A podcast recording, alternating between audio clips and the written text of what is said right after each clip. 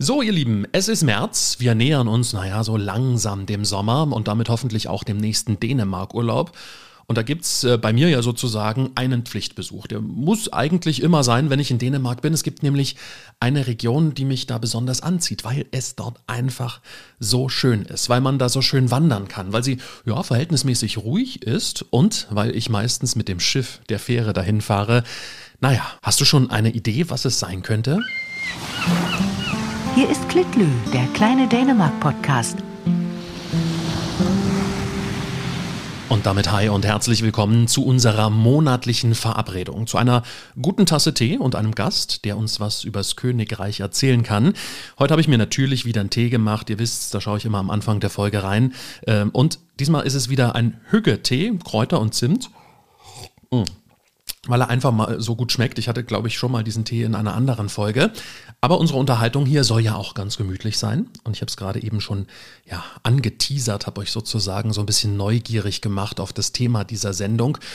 Und äh, ja, ich habe mich, hab mich im Vorfeld auf diese Folge total gefreut, denn wir besuchen heute sozusagen eine der schönsten Landschaften Dänemarks. Sie liegt auf Jütland, ist nach Angaben der eigenen Verwaltung Dänemarks größte Wildnis. Geografisch gehört es äh, ja, zu Nordjütland, liegt auf der nordjüdischen Insel und es handelt sich um einen Nationalpark. Und jetzt hat es ganz wahrscheinlich äh, bei euch geklingelt. Ähm, die Rede ist von Thü.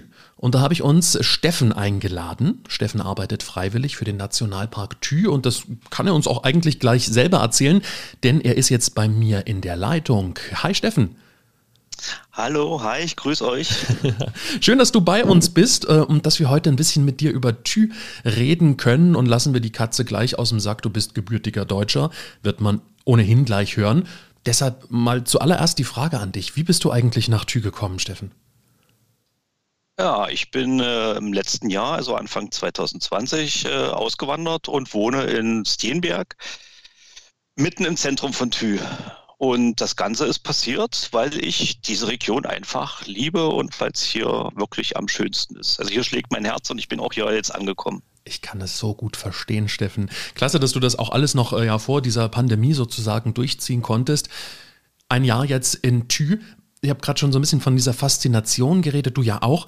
Was, was macht denn diese Faszination dafür aus? Die, also mich fasziniert diese Stille, also äh, du kommst hier nach wenigen Tagen absolut runter und es ist still nachts. Das Einzige, was du hörst, ist das Rauschen des Meeres oder die Kraniche, die irgendwo rumschreien. Und ansonsten bist du hier einfach mit der Natur umwoben, umbunden und äh, kannst die Seele baumeln lassen.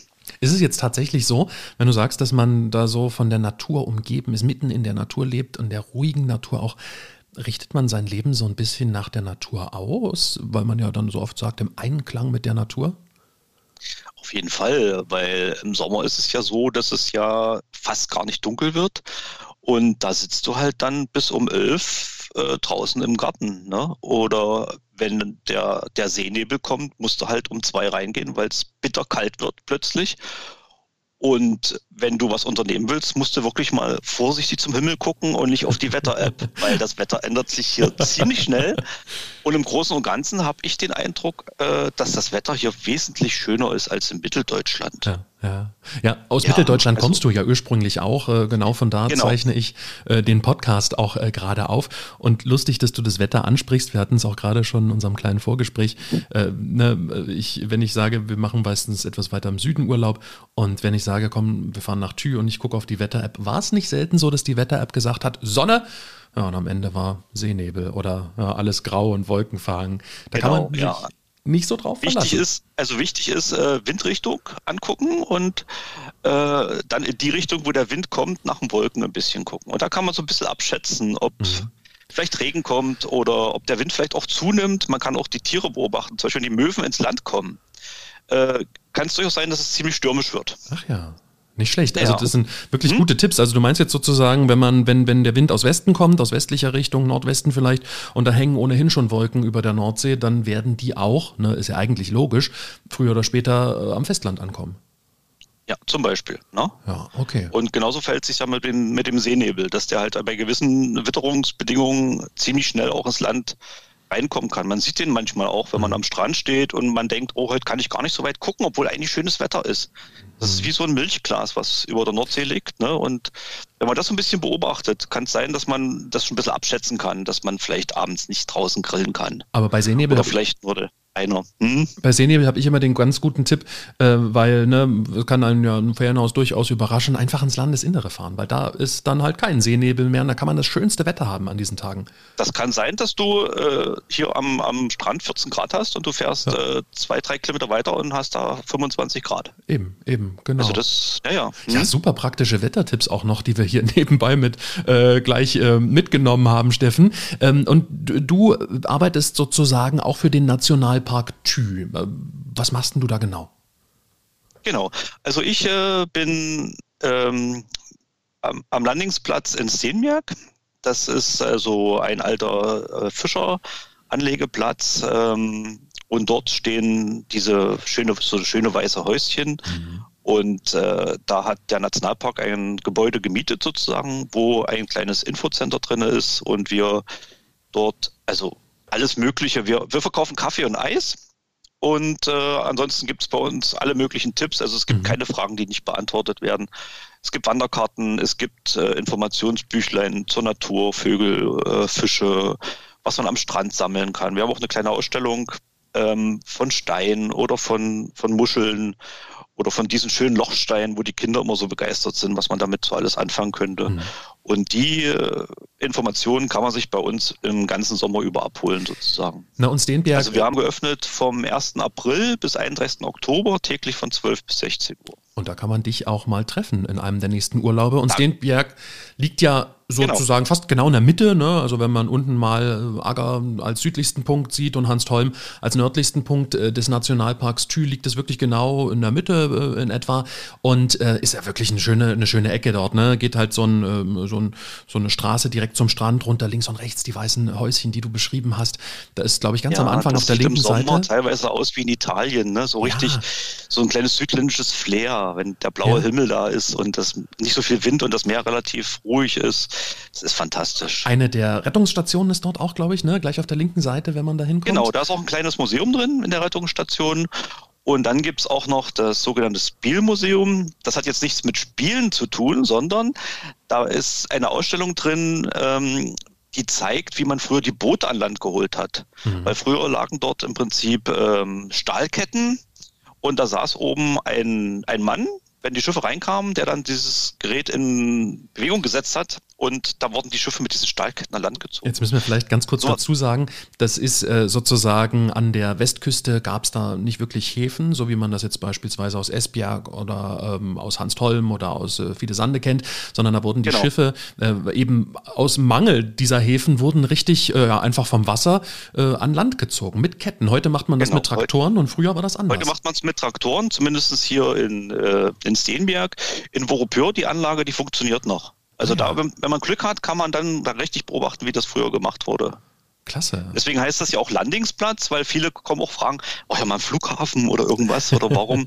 nee, das ist der Anlandeplatz für die Fischerboote gewesen. Und das ist auch äh, nicht Oder ist es immer noch, also heute ist es nur Hobbyfischerei, die hier stattfindet, ja. aber die Boote liegen am Strand und das gibt der ganzen Geschichte natürlich einen schönen.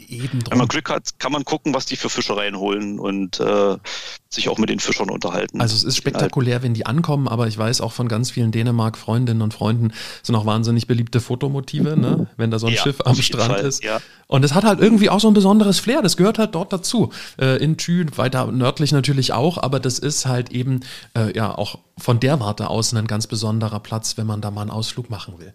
Steffen, du hast mir gesagt, ähm, du willst so ein bisschen uns durch Tü mitnehmen heute auf eine kleine Reise und wir wollen einfach mal so ja schauen, was es alles zu entdecken gibt. Ne? Wo, wo wollen wir anfangen?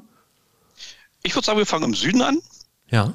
Wie du auch sagtest, dass man mit der Fähre von ja. Tüberön nach Aratange übersetzt. Das finde ich schon immer äh, ganz schön. Dort seinen Aus weil man da, weil man da ja eben, ne, man, man hat auch das Bootfahren irgendwie noch mit dabei. Das finde ich eigentlich ganz cool. Auch wenn es jetzt nur eine Autofähre ist, aber trotzdem, man ist auf dem Wasser unterwegs und ich finde, so beginnt ein Ausflug. Ich finde, das ist so ein ganz cooler Start, weil du nämlich in Tübingen erstmal auf die Fähre warten musst. Und da stehst du erstmal mit dem Auto und dann steigst du vielleicht aus und dann hast du die Möwen und dann kommt die Fähre und dann duckelst du so ganz gemütlich rüber nach nach Agertange. Ja. Und dann beginnt im Prinzip schon deine Entschleunigung. Auf jeden Fall. Es geht ja hier nicht um Geschwindigkeit, es geht ja einfach darum, zu- durchzuatmen und, und die Luft, die Seeluft zu genießen, das, Mhm. dieses Schreien der Möwen aufzunehmen und, und, und. Also langsam und so ganz langsam. Und dann kommst du in, in Agertange, auf Agertange an und da steht auch schon das kleine Informationshaus, genannt Swaneholm. Dort kannst du, das ist eine kleine Ausstellung, da kann man sich Prospekte mitnehmen und da kann man sich schon ein bisschen informieren, was einen in Thü erwartet. Da gibt es Toiletten, da gibt es Mhm. ordentlichen Parkplatz. Mhm. Ähm, dort kann man auf das Dach hochklettern, das ist eine richtige Treppe hoch und kann von oben schon mal anfangen und sich das, du siehst auf der einen Seite die Nordsee, auf der anderen Seite den Limfjord. Mit Glück kannst du Seehunde beobachten oder irgendwelche Vögel, die gerade äh, nach Norden oder Süden reisen oder halt auch gerade dort nisten. Und das Schöne ist, wenn ich äh, mich an diese Station da unten gleich in Agatange erinnere, da kann man sogar, wenn man oben auf dieser Plattform steht, nur so ein ganz kleiner Tipp, ist in die, ja, wie sagt man das denn, in die ähm, Begrenzung, in die äh, Umrandung dieses, ähm, dieses, dieses Aussichtspla dieser Aussichtsplattform sind so ähm, ja reingestanzt, äh, kann man sehen, wie sich die Landschaft dort verändert hat. Ne? Wie äh, Genau. zwischen, zwischen Tüberon und Agatange war ja nicht immer so ein Durchbruch. Nee, der kam ja erst mit einer großen Sturmflut. Mhm. Und äh, diese Küste ist auch sehr anfällig, weshalb die auch sehr aufwendig gesichert werden muss. Also bei, bei Stürmen. Und deswegen ist ja, das ist, macht ja auch diesen Reiz von diesem Ackertange aus, ne? Dieser schmale Grat zwischen dem großen Meer und dem Limfjord. Mhm. Und wenn man dann diese Straße nach Norden fährt, ob jetzt mit dem Auto oder mit dem, mit dem Fahrrad, da fährst du einfach nur eine lange Straße. Du siehst kein Ende. aber Du siehst aber auf der rechten Seite, wenn du nach Norden fährst, den Limfjord und du weißt links äh, hinter den Dünen, äh, da ist die Nordsee. Mhm. Und was ich auch so schön finde, ne, du hast ja dort auch ganz viele Seen sozusagen nochmal, also die, die, wenn man auf der Straße fährt, ist äh, sowohl links als auch rechts Wasser. Und du kannst schon so viel beobachten, so viele Tiere, so viel, ja, Ja. ähm, äh, wenn ich, wenn ich daran denke, wie viele äh, Vögel dort sind, ja, einfach äh, auch in Riesenkolonien teilweise dort ihren ähm, Rastplatz finden oder wie auch immer, das ist, das entschleunigt schon, wie du sagst. Das entschleunigt schon und mit dem Auto nicht unbedingt die 80 fahren, die man fahren kann. Schön gemütlich, gucken. Also wer überholen will, der fährt eh vorbei. Und, Ja. Oder auch mal anhalten und mit den Kindern mal ähm, zum Wasser runtergehen und gucken, was man da vielleicht schon findet oder ob man Mhm. im Wasser was entdecken kann. Und äh, vielleicht sieht man auch ein paar Kühe, die auf der anderen Seite im Wasser stehen und weiden. Und das ist, Das das, kann man- entschleunigt dermaßen schon, dass man dann ganz locker nach Thü so reinrollen kann. Das ist ein, schön, ein ganz schöner Vergleich. Übrigens, äh, zur Fähre wollte ich vorhin noch kurz sagen, auch da kann man schon ganz viel erleben mit den Kindern. Man kann nämlich nach Robben Ausschau halten und man hat sogar eine ganz gute Chance, dort ein paar Robben zu sehen auf der Überfahrt. Wir sind genau jetzt so ist es, ja. aber äh, schon auf der anderen Seite, wir äh, Agatange, diese lange, lange Gerade sozusagen zum entschleunigten Ankommen auf Thü. Was erwartet uns denn dann, Steffen? Äh, dann können wir einen kleinen Abstecher nach Acker machen. Acker ist ein wirklich äh, sehr einfaches Fischerdörfchen. Ähm, Acker hat das Problem, dass es schon mehrmals umziehen musste, weil das lag eigentlich früher so 15, 16 Kilometer weiter an der Nordsee.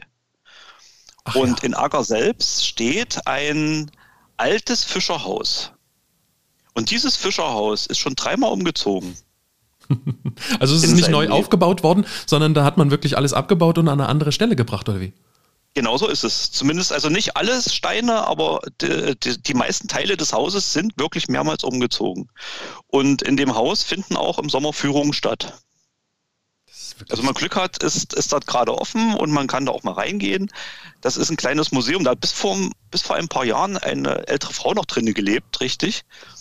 Und man kann dort über der Tür, über der Küchentür ist ein Balken und da ist die Jahreszahl eingeritzt, ich glaube 1600 irgendwas, wann das erbaut wurde. Aber wie gesagt, ziemlich viele Kilometer weiter westlich. ja, Wahnsinn. Und das ist schon, finde ich schon total spannend, ne? Und das, und das, das beschreibt ja auch eigentlich ganz gut, wie das Leben an der Westküste, an der dänischen Westküste denn immer war und auch immer ist. Ne? Es ist immer so ein ganz ja, kleiner Kampf zwischen Mensch und Meer.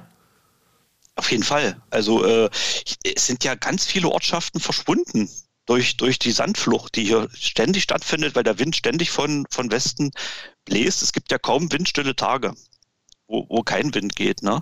Und deswegen ist es in Acker auch so, habe ich mir sagen lassen, dass es dort gar keinen Grundbesitz in dem Sinne gibt, sondern dort sagt man, das gehört allen, weil das Meer uns das ja jeden Tag wegnehmen könnte. Ah, das ist natürlich auch Ja. ein interessanter Und Ansatz. äh, wenige Zäune, also das ist ein ziemlich freier und offener Ort. ja, ja.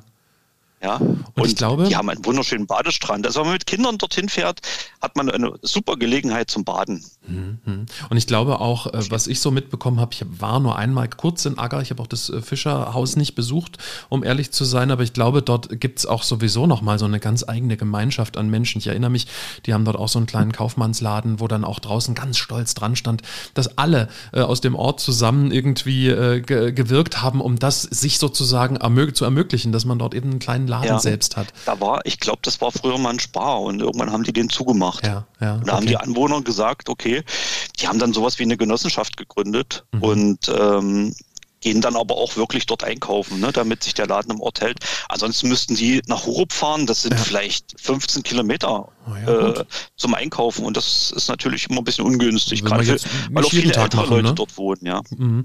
Äh, der, dieser, dieser kleine Kaufmannsladen hat auch für mich eine kleine historische Bedeutung, denn dort habe ich zum ersten Mal äh, Dänisch gesprochen und was auf Dänisch bestellt. Total aufgeregt. also äh, auch ein Stückchen Geschichte von mir in Agger. Na, dann ist es ja erst recht äh, wert, den Laden zu erhalten. genau. Steffen, Ja. gehen wir ein Stück weiter. Wohin? Wir, dann würde ich uns weiter mitnehmen zum Lohberg für. Mhm. Ähm, das ist ein, ein Leuchtturm und dieser Leuchtturm hat, äh, ist in den letzten Jahren renoviert worden. Also man kann dort natürlich auf den Leuchtturm hochgehen und diese sagenhafte Landschaft genießen. Man kann dort drinnen eine wunderschöne Ausstellung äh, sich ansehen über die äh, Geschichte und auch über die äh, Tierwelt rund um den Leuchtturm. Mhm. Ähm, der Nationalpark betreibt da drin ein kleines Café. Das haben die Freiwilligen selbst eingerichtet mit alten Möbeln und das ist so gemütlich da drin, dass man eigentlich gar nicht mehr weg will dort. Herrlich. Also die haben dort einen Ansturm an Gästen, das ist sagenhaft. Steffen, du musst uns mal ganz kurz äh, jetzt off-topic mal sagen, weil du sagst, die Freiwilligen. In Dänemark ist diese Freiwilligenkultur sehr, sehr groß, ne? Ja, das ist ja sehr ausgeprägt, dass, dass die Leute sich hier in Vereinen äh, irgendwie engagieren. Also ich bin inzwischen nach dem einen Jahr jetzt, glaube ich, in vier Vereinen drinne. Ui. Schon. Also ich bin in diesem Nationalparkverein, dann bin Mhm. ich in dem Landingsplatzverein hier in Steenberg, in dem Bürgerverein von Steenberg und in einem, dem Clubhausverein. Also es gibt so ein Clubhaus und wir treffen uns halt zum sogenannten Fellesbiesning, also zum Gemeinschaftsessen, wo das ganze Dorf sich äh, einmal im Monat zum Essen trifft. Und das schweißt Ist auch jetzt zusammen. Corona-bedingt ein bisschen ausgefallen, ist ein Ja, bisschen gut. schade, weil es Mhm. ist wirklich immer total lustig. Ähm, das ist hier extrem ausgeprägt, das Ganze. Und es ist aber nicht so, dass es dir zur Pflicht gemacht wird. Mhm. Also du kannst immer sagen, jetzt will ich nicht mehr oder jetzt möchte ich nicht oder ich möchte heute nicht. Geht, geht nicht. Oder einfach Es mal halt aussetzen, ne? freiwillig. Ja. Also die Ideen sind da auch sehr verständlich und dadurch macht es auch wieder richtig Spaß Klasse. Äh, da mitzumachen. Und die Leute engagieren sich, wie ich gerade sagte, am Lohbergführer, die engagieren sich eben auch richtig doll und die backen, die backen dort selbst Brötchen, die backen selbst Kuchen und da kann man für einen kleinen Obolus halt äh, ein Käffchen trinken und dazu den selbstgebackenen Kuchen genießen. Man kann sich raussetzen, äh, man kann auch drinnen in der in den Stuben des alten Leuchtturm, des früheren Leuchtturmwärters sitzen und sein Käffchen genießen und den Kuchen essen. Und Man kann auch dort übernachten sogar. Es gibt gleich äh, eine der berühmten Shelter dort in der Nähe, ne? Genau, das hätte ich jetzt als nächstes erzählt. Ah ja, da, es gibt ein Shelter, es gibt, es gibt jetzt sogar einen ganz neuen Shelter, einen richtig großen für ganze Schulklassen. Wir müssen vielleicht erklären, was ein Shelter an und für sich ist. Ein Shelter ist äh, eine Holzhütte im Nirgendwo, sozusagen. Ja, das ist sozusagen wie so ein, wie so ein kleines Dach. windgeschützte Holzhütten, genau. Die haben so ein großes Vordach und dann äh, ein, sieht aus wie ein Fernseher, würde ich sagen. Mhm. So kann man sich das vielleicht so ein bisschen vorstellen, wenn man davor steht. Und dann kann man sich also auch in den Ecken so ein bisschen verkriechen, wenn es ein bisschen windig ist und Es ist halt einfach Ähm, auch eine tolle Möglichkeit, ne, wenn man, wenn, wenn man für den schmalen Taler zu übernachten, man ist halt draußen in der Natur, Ja, man, rundrum, ja. Aber es ist vielleicht, glaube ich, auch ein ganz besonderes Erlebnis, wenn man mal sagt, äh, du, ich mache jetzt einfach mal, ich übernachte in einem Shelter und bin halt einfach, Genau. höre das Rauschen Ich direkt. habe, ich habe dort schon ganz viele Familien getroffen, wo, die, wo mir die kleinen Kinder erzählt haben, dass sie das jedes Wochenende machen. Klasse. Und äh, die schlafen dort in der freien Natur. Es gibt ein kleines Plumpsklo. Mhm. Es gibt eine Feuerstelle mit Geschirr. Mhm. Es gibt äh, Brennholz. Ist also alles da, ist für alles gesorgt und es wird auch nicht geklaut. Das ist ja das Faszinierende, dass, dass, dass, dass auch geachtet wird. Ja, ja. Das Ganze. Wie, und letztes Jahr haben die Freiwilligen halt ein einen großen Shelter oder eine Shelteranlage, es sind mehrere kleine Shelter im Halbkreis, mhm. wo also auch ganze Schulklassen übernachten können. Also die können im Prinzip einen, einen Klassenausflug machen, machen Unterricht im Freien und äh, schlafen dann sozusagen im Shelter. Man muss sich meines Wissens nicht anmelden dafür, ne? Oder ist es besser? Kann man sich überhaupt anmelden? Jetzt, stell, jetzt hast du mich in die Falle gelockt. Also ich weiß, ne, man, man, man trifft ich ja weiß überall. Nur, dass es, ähm, dass es, äh, es gibt so eine kleine Vorrangregelung. Mhm. Wenn man also zu Fuß oder mit dem Rad kommt, hat man Vorrang dort zu übernachten. Ah, okay. Und wer mit dem Auto ist, nicht. Der kann sich ja theoretischerweise Der noch ja woanders. theoretisch weiterfahren. Ja, ja. Es gibt ja noch andere Möglichkeiten des Übernachtens für den schmalen Geldbeutel. Also erstmal noch eine kleine Neuigkeit. Ähm, man ist jetzt dabei, Wassershelter zu bauen. W- w- wie Wassershelter bitte? heißt halt, also die normalen Shelter befinden sich im Wald. Ja. Die Wassershelter werden jetzt sozusagen aufs Wasser gebaut. Ach Du ja. hast einen kleinen Steg, läufst zu dem Shelter und schläfst dann sozusagen wie früher die Enten auf dem, auf dem Dorfteich, ne? Idyllisch. In so einem vier, an vier Stellen und zwar, ähm, ich muss überlegen, ob ich es zusammenkriege, in Agertange, Aha. also in Krieg, das ist bei Acker. Ja. Ähm, den nächsten gibt's äh, in Dover-Odde am Limfjord. Mhm. Dann gibt's einen in Amtoft. Das liegt äh, west, äh, östlich von Tiestel. Mhm. Und dann gibt's noch einen in Wilsund. Wilsund, äh, das ist der kleine Ort, wo die Brücke nach zur Insel Moors rübergeht. Genau, genau. Ja. An den vier Stellen werden in, äh, zurzeit äh, Shelter gebaut und die sollen auch dieses Jahr schon benutzbar sein. Stark. Wassershelter Nicht schlecht. sozusagen. Nicht Ja. schlecht. Also, das ist die Möglichkeit, dass man auch am Lobberg für dort sozusagen auch übernachten kann, wenn man das möchte. Ähm, und Genau. wie du schon sagst, es gibt dort auch, von dort aus kann man so viele tolle Touren unternehmen. Ja, man könnte ja, also je nachdem, man kann Fahrrad fahren, man kann aber auch, auch laufen. Ähm, nach Acker ist es nicht weit. Man kann Richtung, ähm, Richtung Hurup einen Ausflug machen. In Hurup sitzt nämlich ein Troll im Wald. Ähm, der wurde von einem dänischen Künstler aus Abfallholz gebaut. Und ich weiß nicht, wie hoch der ist, sechs Meter oder so. Ähm, aber wo der sitzt, das verrate ich euch natürlich nicht, den müsst ihr schon selber finden. Ah, Das ist nämlich der Witz an der Sache. Ich verrate euch nur so viel, es ist in der Nähe von Hurup. okay. Den Rest müssen, müsst ihr dann schon selber rausfinden. Naja, auch eine tolle, eine tolle Schatzsuche für, für Kinder und Eltern. Genau, und auf dem können die Kinder auch rumklettern, wie das halt in Dänemark auch so ist. Ne? Mhm. Der sitzt mitten im Wald und freut sich des Lebens und die Kinder können darauf rumklettern. Und das Schöne ist ja Sache, finde ich. Auch äh, eine spannende Sache finde ich überhaupt diese ganzen Versuchswälder, die es auch auf Thü gibt. Ne? Man hat früher ja versucht, ähm, so, so ein bisschen zu experimentieren, wie man den Sandflug aufhalten kann. Und dann wurden dort Ja. immer so, so Plantagen angelegt. Äh, Da bist, stehst du Genau. Das wahrscheinlich. würde ich euch aber später erzählen. oh, äh, okay, gut, Äh, Steffen, du bist heute Reiseleiter. Zu, einer, zu einer passenderen Gelegenheit, dann machen wir das. weil wir, wir sind ja immer noch am Lorberg für, wir haben ja noch so einen weiten Weg vor uns. Äh, äh, Dann Am lass uns Lorberg weitergehen. für gibt es auch ein äh, Hönsehus. Hönsehuset, äh, das Hühnerhaus, das alte Hühnerhaus, äh, das wurde umgebaut zu einem Melpäckehus. Und Melpäckehus heißt im Prinzip äh, ja äh, Brotbüchsenhaus, also mitgebrachtes Essenhaus, Mhm. wo man sich reinsetzen kann bei schlechtem Wetter und halt da drinnen sein Picknick genießen kann. Weil die Dänen in der Regel nicht ohne Thermoskanne und Picknickkorb losfahren. Ja, und Die haben halt ihren auch, Kaffee bei und ihre Bierdose und äh, halt irgendwas zu essen. und macht ja auch und- Spaß, wenn man sich einfach, wenn man unterwegs ist und merkt, jetzt, jetzt knurrt der Und Dafür Magen. gibt es am Lorberg für unzählige Möglichkeiten, draußen zu sitzen und halt bei schlechtem Wetter auch in dem Häuschen. Und in dem Häuschen gibt es sogar ein bisschen Spielzeug für die Kinder und Malpapier und Stifte. Und also ist familienmäßig ist Thü der absolute Renner. Mhm, auf jeden Fall. So, und von, von dem Shelter aus könnte, kann man vorlaufen zur Schwarzen Nase, zur Sorte Nese am Strand. Und dort sieht man nämlich ganz deutlich ähm, schwarze Streifen. Also wenn man dann zum Strand runtergeklettert ist, sieht man schwarze Streifen in dem in der Böschung am Strand. Und das, dieses Schwarze ist nämlich ehemaliger Humusboden, der also in den Jahren durch die Sandflucht mit Sand überlegt wurde. Und deswegen heißt das Teil auch schwarze Nase. Mhm. Und das ist teilweise so verfestigt, dass sich da so kleine, wie kleine Riffs gebildet haben mit, mit großen Löchern, wo man durchgucken kann. Also ganz fantastisch ja. zum Angucken. Also es gibt da auch und wirklich richtig viel, was man auch lernen kann, ne? wo man halt einfach genau, auch ja. mal richtig ganz nah an Wenn der Natur dran ist. Wenn man Strand wieder hochgeht, genau, dann da gibt es eine kleine Wanderdüne.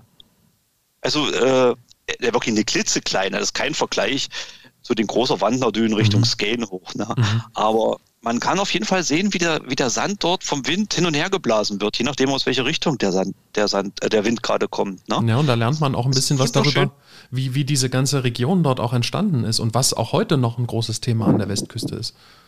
Genau.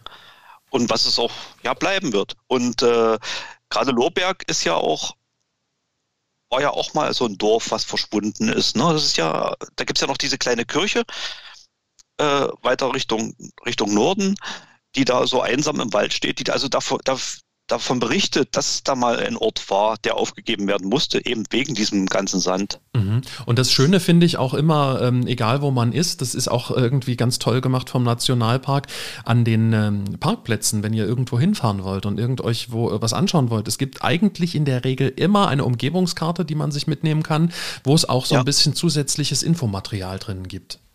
Genau, in der Regel auf Dänisch und auf Deutsch. Genau. Manchmal auch auf Englisch.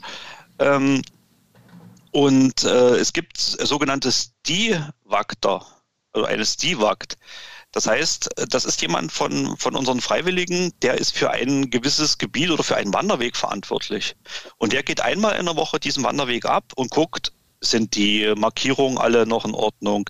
Ist vielleicht ein Baum umgefallen, der weg müsste? Und vor allem sind die Wanderkarten vorrätig? Und wenn nicht, füllt der das auch gleich nach. Der hat den nämlich mit dem Rucksack und dann, dadurch sind eigentlich auch immer Wanderkarten da. Mhm, mh. Finde ich, finde es, ich finde es einen ganz tollen Service, dass man da oder Service überhaupt, das ist, macht alles auch so viel entspannter. Ne? Man ist nicht aufs Handy genau. angewiesen, genau. man hat einfach auch die Karte in der Hand. Ich meine, es gibt eine ganz tolle Tü-App, aber irgendwie ist es was anderes, wenn du wirklich äh, eine Karte vor dir in der Hand hast, als wenn du schon wieder mit dem doofen Smartphone äh, da auch noch äh, deine Wanderung das sollte begleitest. man ja weglegen Eben. eigentlich.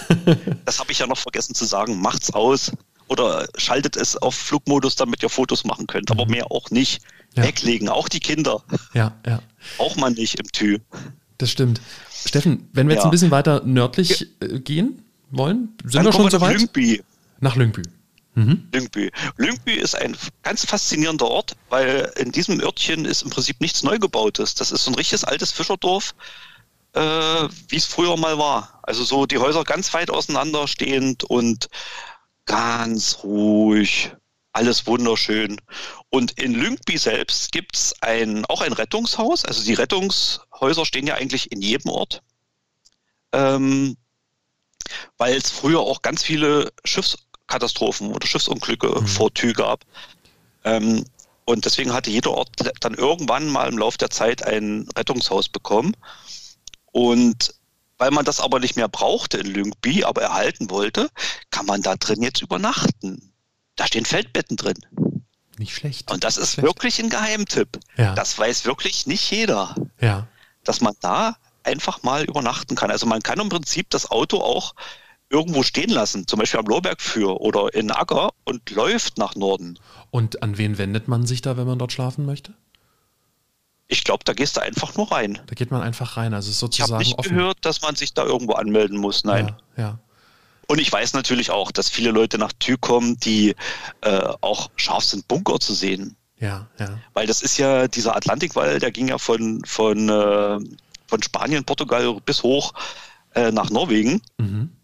Und äh, etwas nördlich von Lyngby ist noch eine Bunkeranlage in den Dünen drinne, die im Prinzip unangetastet ist. Ja, ja. Und dort kann man noch so richtig diese Laufgräben, die sind richtig erhalten, die die Soldaten da schippen mussten, wie man zwischen diesen einzelnen Bunkern hin und her laufen musste. Also wer sich dafür interessiert, für Geschichte, Zweiter Weltkrieg und so weiter, der ist so ein Stück nördlich von Lümbitz, vielleicht drei, vier Kilometer mhm. nördlich. Also gut ähm, wanderbar. Sehr gut, aufgehoben. Also ja. man kann man gut auf dem, in Lyngby das Auto abstellen und dann eine schöne Tour dahin machen.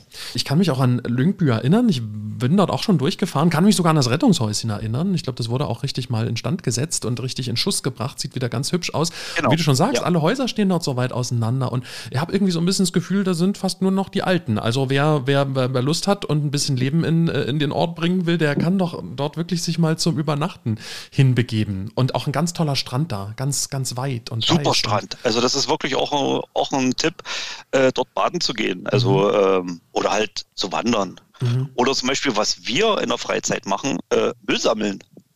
Müll sammeln, wir, gehen, wir gehen nämlich Müll sammeln. Es gibt dort äh, Sammelboxen am Strand und da liegen Tüten drin und da kann man sich einfach so eine Tüte mitnehmen und dann macht man einen Strandspaziergang mit dem Beutel und sammelt nebenbei ein bisschen Müll auf. Ganz genau. Ihr glaubt gar nicht, was ihr da alles findet. Nee, und vor allen Dingen von wo. Es ist immer was? ganz interessant, wenn man irgendwo Flaschen findet oder so, finde ich das immer ganz spannend, mal drauf zu gucken. Äh, entweder was ist das für eine Sprache oder welcher Ort ist da aufgedruckt, ne? Genau.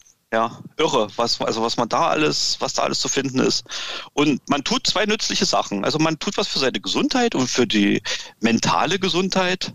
Und mhm. man, man tut auch ein bisschen was für die Natur. Und man kann diesen Müllsack dann einfach da in diese Holzkiste, die da steht, reinstellen und die Kommune, die kommt dann mindestens einmal die Woche und äh, leert das Teil. Mhm. Also das ist dann auch völlig problemlos.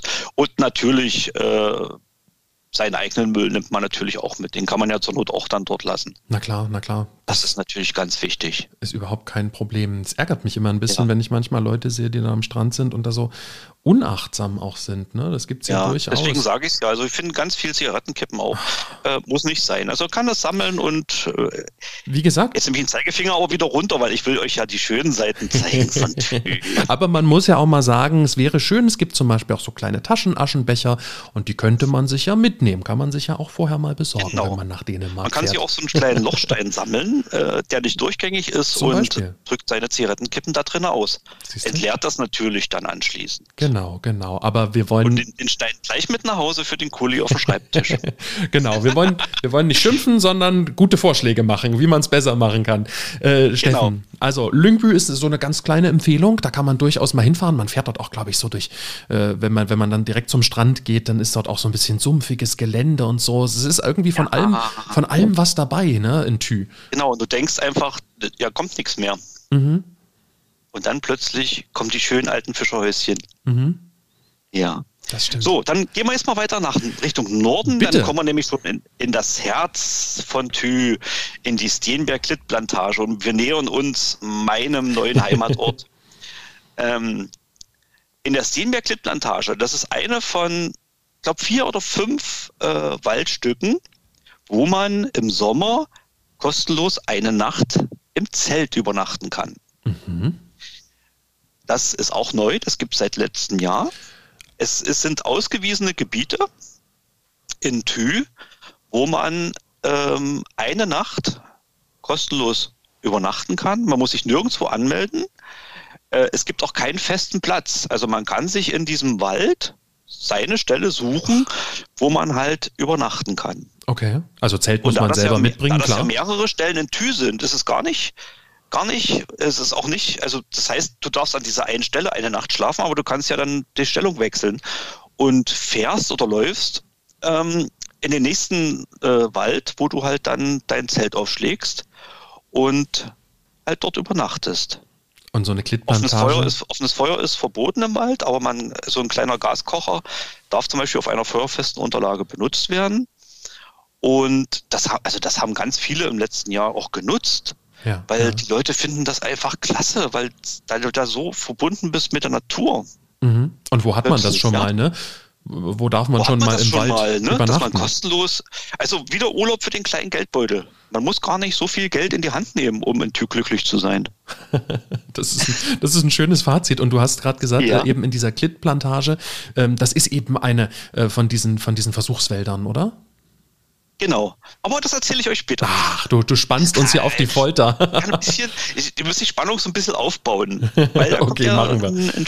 Ja, und, und dann kommt natürlich Seenberg. Und äh, Seenberg ist natürlich mein Herz. Das ist auch ein, ein ganz altes Fischerörtchen ähm, mit einer schönen Kirche, mit einem Seezeichen.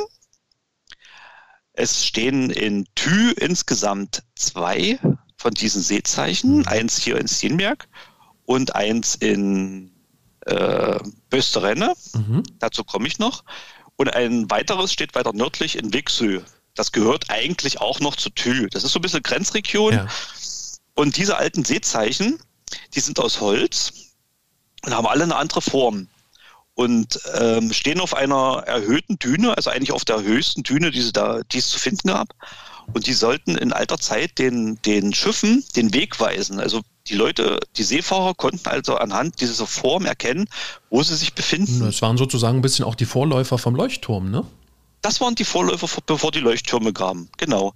Und äh, unser Seezeichen hier in Steenberg sieht ein bisschen verrückt aus. Das wird hier im Ort die Rakete genannt, weil es von Weitem aussieht wie eine Rakete. Herrlich. Ja, und äh, wenn man sich die Seezeichen halt alle anguckt, dann von dort aus hat man auch immer einen schönen Ausblick, garantiert, weil es eben die höchste Stelle ist in den Dünen. Mhm. Und wenn man die, äh, die Stellen abgefahren ist, erkennt man dann auch die Unterschiede. Dann irgendwann weiß man auch, äh, welches Seezeichen wo steht, wenn man jetzt bloß ein Foto sieht. Mhm. Mhm. Dann gibt's hier natürlich in Steenberg den Landingsplatz, weil Steenberg liegt nicht direkt am Meer. Das sind ungefähr so anderthalb, zwei Kilometer Luftlinie. Und da unten haben die Fischer sich früher kleine Gerätehäuschen gebaut für ihre Netze und für, für alles Mögliche. Und das wird auch heute noch äh, zum Großteil dafür genutzt. Es gibt aber eine äh, Toilette. Ein Häuschen ist umgebaut zu einer Toilette für Damen und mhm. Herren. Mhm. Äh, die wird auch jeden Tag gereinigt von einer älteren Dame hier aus dem Ort. Also wirklich. Auch wieder Freiwilligendienst, oder? Darunter. Bitte? Auch wieder Freiwilligendienst? Freiwilligendienst, selbstverständlich, ja. ja. Das ist spannend. Die macht das Ding jeden Abend sauber und äh, es gibt das äh, Informationshaus vom Nationalpark. Mhm, wo man dich auch treffen kann. wo man mich auch treffen kann im Laufe des Sommers, ja. Ähm, dann gibt es dieses kleine Rettungshaus mit einem kleinen, mit einer kleinen Ausstellung drin. Da ist ein altes Rettungsboot drin zu sehen und Gerätschaften, äh, die damals gebraucht wurden, um äh, Rettungsmaßnahmen halt einzuleiten. Mhm. Ähm, das, das, äh, das Rettungshaus stand ursprünglich hier direkt im Ort und wurde dann später mal umgepflanzt nach da unten, damit man näher am, am Thema ist, also mhm. mehr näher am Meer, als man diesen Landingsplatz gebaut hat. Mhm. Und es steht auch eine rote Kanone äh, an der Seite der Straße. Das ist eine alte Signalkanone. Äh, ähm, das ist auch ein ganz beliebtes Fotomotiv, wenn sich da die Kinder draufsetzen. Und natürlich gibt es da unten hunderte von Bänken in allen Richtungen, weil der Wind bläst ja immer und man findet aber immer eine Stelle, wo kein Wind ist. Ähm, dadurch sind die Bänke, also deshalb sind die Bänke so einmal um die Ecke und einmal ist schon, die haben schon mitgedacht beim, ja, beim Aufstellen. Ja. Und ich finde halt ja. auch besonders schön, dass wenn man gerade in solchen Ecken unterwegs ist, dass man halt, ja, dass das alles auch noch so gelebt wird. Du sagst klar, die Fischer, die dort jetzt noch fischen gehen, das ist mehr ein Hobby, aber man knüpft trotzdem irgendwie an das an, was die Region immer schon ausgemacht hat und lässt das nicht einfach ja, äh, in der Vergangenheit ruhen. Genau. Und es ist auch nicht so, dass da, dass da nur, sag ich jetzt mal, nur Alte sind. Es sind auch äh, Menschen im Mittelalter, die da, also das wird auch noch die nächsten paar Jahre so sein, dass diese Boote auf jeden Fall dort hobbymäßig rausfahren. Und ich hoffe natürlich, es bleibt so. Ja, drücken wir alle ganz ja. groß die Daumen. Also ja, äh, ganz fest schade. die Daumen. Das wäre wirklich ja. schade ansonsten. Äh, wir haben ja schon viel über äh, Steenberg Landingsplatz erzählt. Ähm, ein bisschen weiter nördlich. Ich hoffe, dass das jetzt deine nächste Station ist, Nörre-Vorupör. Da sind vor allen genau. Dingen viele junge Menschen unterwegs. Also in Nörre-Vorupör, da ist ja im Sommer wirklich der Teufel los, ähm, weil dort natürlich äh, ganz viele Ferienhäuser stehen und ähm, da man auch direkt am Strand mehrere Gaststätten und Eisdielen und es gibt eine richtige Mole und es gibt Geschäfte mhm. und das ist alles das, was wir hier in Steenberg nicht haben. Gibt es also Moropeur, da gibt es also einen großen Supermarkt, es gibt Bekleidungsgeschäfte, es gibt Surfgeschäfte, es gibt Andenkenläden ohne Ende, es gibt ein kleines äh, Nordsee-Aquarium, wo man halt bei schlechtem Wetter auch mal reingehen kann mit mhm. den Kindern und dort halt sich Fische angucken kann, die es im Meer gibt. Und man kann also, wie gesagt, am Strand verschiedene Möglichkeiten, was zu essen.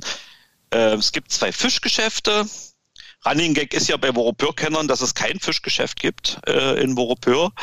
Ähm, aber es gibt in Wirklichkeit zwei, die sind auch direkt unten am sogenannten alten Landingsplatz. Und das Besondere, was jetzt in diesem Jahr neu ist, äh, wird das Nationalparkcenter äh, in Voropeur. Das wurde nämlich direkt in die Dünen gebaut. Oh. Also man hat praktisch die Düne komplett abgetragen, hat dann einen, diesen Betonbau äh, reingestellt. Und im Moment ist man gerade dabei und macht den Sand wieder oben drüber, sodass also im Prinzip nur der Eingang und der Ausgang zu sehen sein wird und ein großes Panoramafenster, durch das man dann runter zum Strand und auf das Meer gucken kann. Und wahrscheinlich wieder von feinster dänischer Architektur, ne? Ja. Also total beeindruckend, äh, welche, was das für eine Idee war. Und ich war letztes Jahr zum, zum Spatenstich dort. Da kam also die dänische Umweltministerin in Gummistiefeln. und da standen, also ich konnte es fast gar nicht glauben, da standen 300 Kinderspaten auf dieser Düne.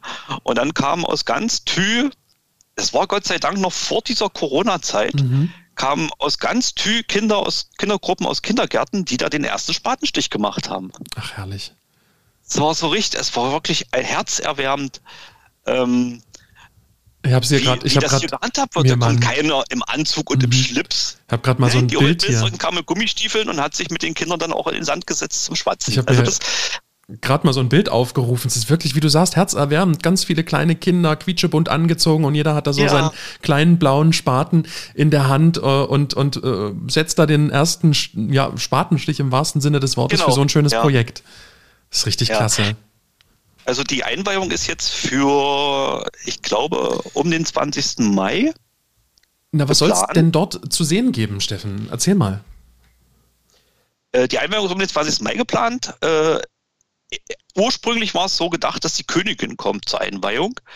Ähm, ich habe jetzt noch nichts wieder gehört. Kann natürlich sein, dass aufgrund dieser Corona-Situation die Königin nicht kommen wird. Aber wenn sie natürlich kommt, wäre das natürlich für Thü absoluter ja, Ritterschlag. Ne? Na klar. Sag ich mal. Wobei man ja trotzdem ja, sagen so muss, dass die Königsfamilie ja äh, häufig viel bei ihren, äh, bei, bei, bei, bei den Dänen und Dänen ist und da auch oft die Nähe sucht. Ja. Aber klar, es die ist Königin halt was macht Besonderes. Ja jedes Jahr eine Sommerreise mit dem Schiff. Genau ähm, und, und fährt da also das ganze Land ab. Und das ist alles sehr volksnah hier. Genau. Das hatten genau. wir auch mal in einer vor, äh, vorhergehenden Folge ähm, in Helsingör. Am Schloss Kronborg fährt sie ja immer vorbei und da gibt es dann diese Salutschüsse. Ihr erinnert euch vielleicht, wenn nicht, ja. hört doch einfach nochmal in die Folge rein an dieser Stelle. Aber äh, genau, ähm, äh, Steffen, erzähl uns doch mal, was, was ist denn das Konzept von diesem Museum? Weißt du mehr darüber?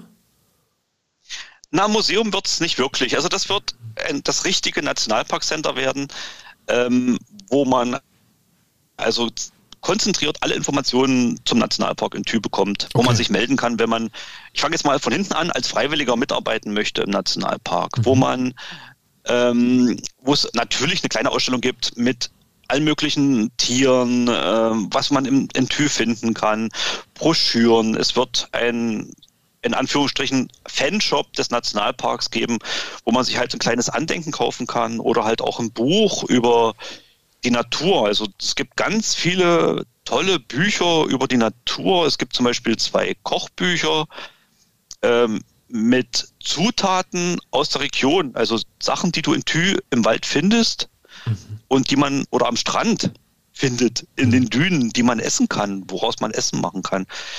Ähm, das gibt es leider aber, glaube ich, nur auf Dänisch. Es gibt, naja gut, aber das, das ist ja manchmal auch so ein bisschen ein kleiner Ansporn, wenn einen das als Deutscher interessiert, genau. sich mal ein bisschen mit der Sprache auseinanderzusetzen. Ja. ja. Es gibt natürlich, werden dort auch die Freiwilligen sein und die werden, da kann man halt alle seine Fragen stellen und kann sich Wanderkarten geben lassen oder Tipps, was mache ich mit dem Kind, was mache ich mit dem Hund, was kann ich denn hier unternehmen? Mhm. Ich bin das erste Mal hier wir sind jetzt schon seit 30 Jahren hier, wir wollen mal irgendwas Neues sehen. Gibt es denn irgendwas, was wir hier vielleicht noch nicht kennen? So, also es gibt alle möglichen Fragen. Mhm. Ja. Äh, es gibt natürlich auch Leute, die sagen, ach nee, dafür haben wir jetzt keine Zeit. Wie? Also Zeit hat man immer ja. dafür. Dafür seid ihr doch hier. Ja, eben. ne? da sind wir wieder beim Thema. Ja, das wird, also das wird so die neue Zentrale werden, äh, die so ein bisschen was, was bisher so bei uns am Steenberg Landingsplatz war. Ne? Mhm. Dieses dieses geballte Informationswissen. Der aber, Landingsplatz. Aber wenn ich kurz fragen darf, ich wollte gerade sagen, äh, in Steenberg, ja? das bleibt ja, ja, ja. gut. Der bleibt erhalten. Äh, er wird wir werden genauso wie bisher hier auch äh, Wanderkarten und alles äh, da haben und auch mit Rat und Tat zur Seite stehen können. Mhm. Ähm, wir, der soll ein bisschen umgebaut werden, regionaler. Also so wie das am Lohberg für ist, dass mhm. dort so Lohberg für geht es hier so ein bisschen mehr auf die, auf die Landingsplatzgeschichte dann, mhm. dann rum. Ne? Und die, diese große Zentrale ist halt dann in, in Vorupeur. Okay. Ähm, ja, ansonsten in Vorupeur, ja, also wer Trubel mag, ist in Vorupeur gut aufgehoben. Also man kann, auf, mag, man kann in nicht nur allein sein. fünf Kilometer nach Süden laufen am Strand und kommt zum Seemerk Landingsplatz. Da ist es auf jeden Fall ruhiger. Okay, wenn es einmal zu ruhig wird in äh, Thü, dann einfach nach Nörre-Vorupeur gehen sozusagen. genau, ja. Oder wenn es zu viel Trubel ist, einfach von Nörre-Vorupeur nach Norden laufen. Mhm. Da kommen wir nämlich nach Bösterenne. Ach, ein wunderschöner Und Platz. Böster ein wunderschöner Platz, den kennst du sicherlich, ne? Ich muss dir ganz ehrlich sagen, dass ich damals äh, ein bisschen blauäugig, ich wollte eigentlich in die äh, Tagortsplantage, weil ich äh, von, diesen, von diesen schönen Bäumen dort gehört habe. Äh, vielleicht willst du ja dann auch näher darauf eingehen. Vielleicht ist das ja endlich diese Plantage, ah, auf die genau, wir die ganze Zeit hinarbeiten. Ja. Dann lasse ich dir mal ähm, äh, die, die, die, die Hand drüber, dass du darüber erzählen kannst. Aber wir wollten eigentlich dahin und haben ganz, ganz zufällig äh, dort äh, die äh, Böstedt-Renne entdeckt und äh, war, ich war total überrascht. Und auch dort kann man, kleiner Tipp von mir, wunderschön picknicken. Jetzt aber bist du dran. Picknicken. Da gibt es natürlich eine Toilette. Mhm. Genau. äh, gibt viele Möglichkeiten zum Picknicken, Bänke und es gibt diesen, diesen Bösse Renne, also diesen Bach, der da lang fließt, der da so, so ganz kleine Mini-Wasserfälle drin mhm. hat. Also sind wenige Zentimeter, ja. Also nicht mhm. denken, dass jetzt hier über Meter da das Wasser fällt. Ähm, der sich da so durch die Dünen schlängelt und rot, rote Farbe teilweise hat von, vom Eisen, das er ja. ausgespült hat aus, aus, aus der Erde äh, weiter im Landesinnern. Mhm. Und ja, und das geht ja wie so ein, wie so ein Schnitt. Wunderschön. Wenn, wenn, wenn wir noch kurz genau, da bleiben. Es geht ja wie Schnitt. so ein Schnitt durch die Düne, wo halt dieses kleine Bächlein lang fließt. Wunderschön. Genau, da kann man schön vorlaufen zum Strand. Da, also im Bösterenne ist, das ist der ideale Familienstrand. Du kannst dort relativ sicher baden. Das Baden ist ja ziemlich gefährlich an, an der Küste wegen mhm. den Strömungen. Äh, Bösterenne liegt aber eine Sandbank davor und dadurch ist es relativ sicher. Ah. Und man kann aber äh, auch schön, es geht flach rein ins Meer.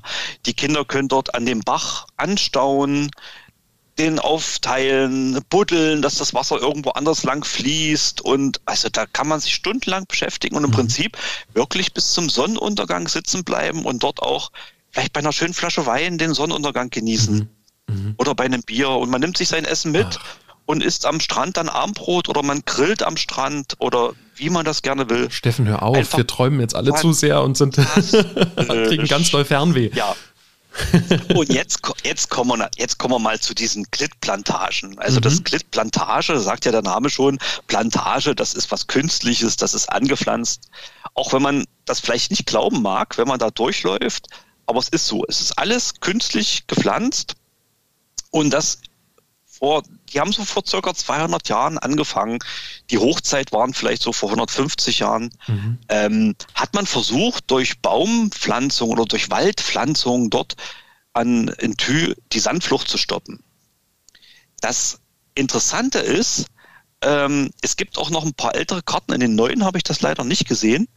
Ähm, da stehen auch noch die Jahreszahlen, wann, mhm. wann diese Abschnitte gepflanzt wurden. Das finde ich wirklich das sehr interessant. Gibt es tatsächlich sogar an der Karte, die man dort am Parkplatz kriegt. Also als ich dort damals da war, da, da waren die Jahreszahlen noch mit eingezeichnet, erinnere ich mich. Genau, die neuen leider nicht mehr, aber ich habe schon ah. mit den Leuten vom Nationalpark gesprochen, dass ich das gerne hätte, dass man das wieder da reinschreibt, weil das wirklich total interessant ist, wenn man sieht, wie lange da diese Bäume schon stehen, wie klein mhm. die eigentlich sind, ne? Oder wie die mhm. aussehen. Und das verschafft es diesem Wald wieder, dass also verschiedene Baumarten gepflanzt wurden, die durch Stürme gebrochen sind, die halt auf Sand stehen, die umgefallen sind und dann über irgendwie weitergewachsen werden, sind, äh, dass es ein bisschen Märchenwaldcharakter hat, das du sagst Ganze. Es. Du sagst das, ich habe auch da schon mal, äh, wenn ihr ein paar Bilder dazu sehen wollt, gibt es auch auf klitlü.de einen Artikel richtig über eine Wanderung dort. Und ähm, diese Bäume sind einfach nur sagenhaft. Ne? Mal, mal schlängeln sich die dicken Äste so ganz nah am Boden lang und sind eben auch total windgepeitscht. Äh, und alles ist bemoost, weil es dort natürlich auch immer so feucht ist. Das ist wie in einer anderen Welt. Das ist wie in einer anderen Welt. Und ja, gerade auch dieses Moos und es ist eigentlich fast völlig egal, bei welchem Licht man da ist, welcher Tageszeit man da ist. Es ist immer irgendwie eine, so eine ganz besondere Stimmung, mhm. die man da hat, wenn man da durchläuft. Und das mhm. ist, das ist einfach fantastisch. Und wie du schon sagst, das sind ganz toll ausgezeichnete Wanderwege, gehen da durch, manchmal auf so kleinen Holzstegen, weil es eben ein bisschen sumpfig da unten drunter ist. Es ist halt einfach wirklich, und man ist auch mal einfach weg von allem und kann einfach wunderschön abschalten und einfach diese, genau. ja, diesen bizarren Wald auch, genießen. Das ist auch dieser Tipp Nummer eins, den ich eigentlich den meisten gebe. Äh, fahrt nach Bösterenne, guckt euch diese Plantage an, die dort ist. Es gibt Wanderwege für jeden. Es gibt leichte Touren, es gibt etwas schwierigere Touren, es gibt ganz kurze Touren, es gibt längere Touren. Also für jedes Alter, für jedes Gebrechen gibt es dort seine Tour. Mhm. Ähm, und es ist einfach, ja, also man hört das mehr und man hört es auch wieder nicht. Mhm. Und es und vor allem dieses, also was ich noch sagen möchte, ist dieses Moos, was dort wächst. Das ist so ein ganz helles Moos. Dieses Moos wächst wirklich nur dort, wo die Luft sauber ist. Und das ist natürlich auch noch so ein Pluspunkt, ne? dass man dann auch sehen kann, ah, hier, hier kann ich jetzt wirklich mal durchatmen. Ein Gütesiegel der Natur. ein Gütesiegel der Natur. Und in Bösterenne kann man entweder ähm, an, der, an dem Küstweih, also von Nord nach Süd geht dieser Küstweih, mhm der ganz tief verbindet. Na, ist das nicht auch dieser, dieser, dieser, dieser Weg, der die Rettungshäuser verbindet? Nein. Oder ist das nochmal ein anderer? Das ist der, ah, okay. das ist der Rettungswei. Okay. Das ist der Rettungsweg. Der ist zum Großteil ähm, einfach nur so ein, so ein Waldweg ohne mhm. Befestigung. Mhm. Teilweise ist es auch Straße, aber der allergrößte Teil ist, und den kann man wunderbar wandern. Also von, von Nord nach Süd oder, oder von Süd nach Nord ist völlig egal. Also kann man Thü auch, auch durchschreiten mhm. oder mit dem Fahrrad fahren.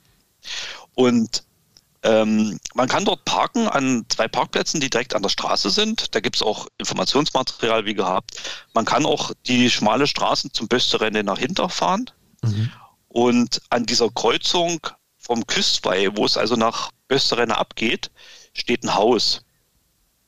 Und dieses Haus äh, gehörte dem letzten ähm, Waldpflanzer, sag ich mal auf Deutsch. Also es gehörte ihm nicht, sondern es gehört der Kommune. Die Kommune hat diese Häuser gebaut für diese, das nennt, nennt sich Planterboli, also Pflanzerhaus, sage ich jetzt mhm, mal. Mhm. Ähm, da haben diese Leute, die diesen Wald gepflanzt haben und gepflegt haben, drin gewohnt mit ihren Familien. Und das Haus steht noch und das kann man sich auch angucken. Also von außen. Sehr schön. Das ist sehr interessant. Und die Enkeltochter äh, dieses alten Pflanzmannes sozusagen, die arbeitet auch mit mir unten am, am im Informationscenter ja. und die kann so viele Geschichten erzählen. Da steht zum Beispiel im Wald versteckt eine Rhododendron, ein ganz großer Rhododendron, den ihre Oma gepflanzt hat. da ist sie ganz stolz drauf. Die ist auch schon etwas älter, die ist auch schon Mitte 70, glaube ich jetzt. Ja, ja. Und aber die kann halt so viele Geschichten auch erzählen Toll. von den Erlebnissen. Und wie gesagt, die, der Staat, dänische Staat hat damals viel für diese Pflanzer getan und die hatten halt versucht, wirklich ähm, diese Sandflucht damit zu stoppen. Ja. Das ist Irgendwann hat man ja dann gemerkt, dass das schlecht. aussichtslos war, ne? Ja. Jetzt ist man dabei. Also es gibt auch viele, die sich beschweren, wenn sie zu uns kommen. Ähm, ist, man ist dabei, also einen ganz großen Teil dieser Wälder zu roden, Oha. um halt diese ursprüngliche Dünenlandschaft wiederherzustellen. Okay. Man sucht dort aber, also keine Angst, Bösterenne bleibt uns erhalten, äh, man sucht sich dort Waldstücke aus, die also wirklich Monokulturen sind mhm. und ähm, in staatlicher Hand beziehungsweise in Eigentümerschaft von jemandem, der sagt, okay, können wir machen. Okay. Ja, also ich und ich bin wirklich erstaunt, wie schnell es geht, dass sich diese Tüdellandschaft wiederherstellt. Mhm.